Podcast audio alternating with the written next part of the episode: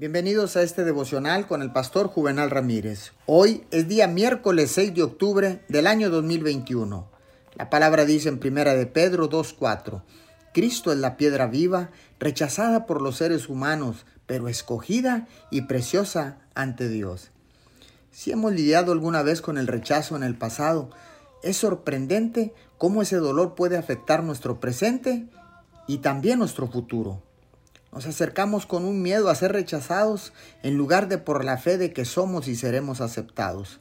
Cuando se siente herido, la gente no siempre intenta hacerle daño.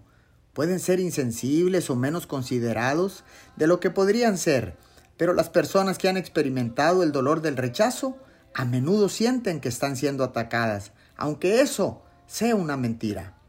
Lo mejor es creer siempre lo mejor de cada uno. Si lo hace, le evitará muchos dolores de cabeza y de miseria. La próxima vez que se siente herido por alguien, hágase esta pregunta. ¿Está esta persona realmente tratando de herirme o solo me permito sentirme herido debido a viejas heridas del pasado? Oremos. Señor, ahora sé que no hay una sola persona que le guste a todo el mundo. Así que voy a disfrutar de los muchos que me aman y me admiran y creo lo mejor de todos los demás.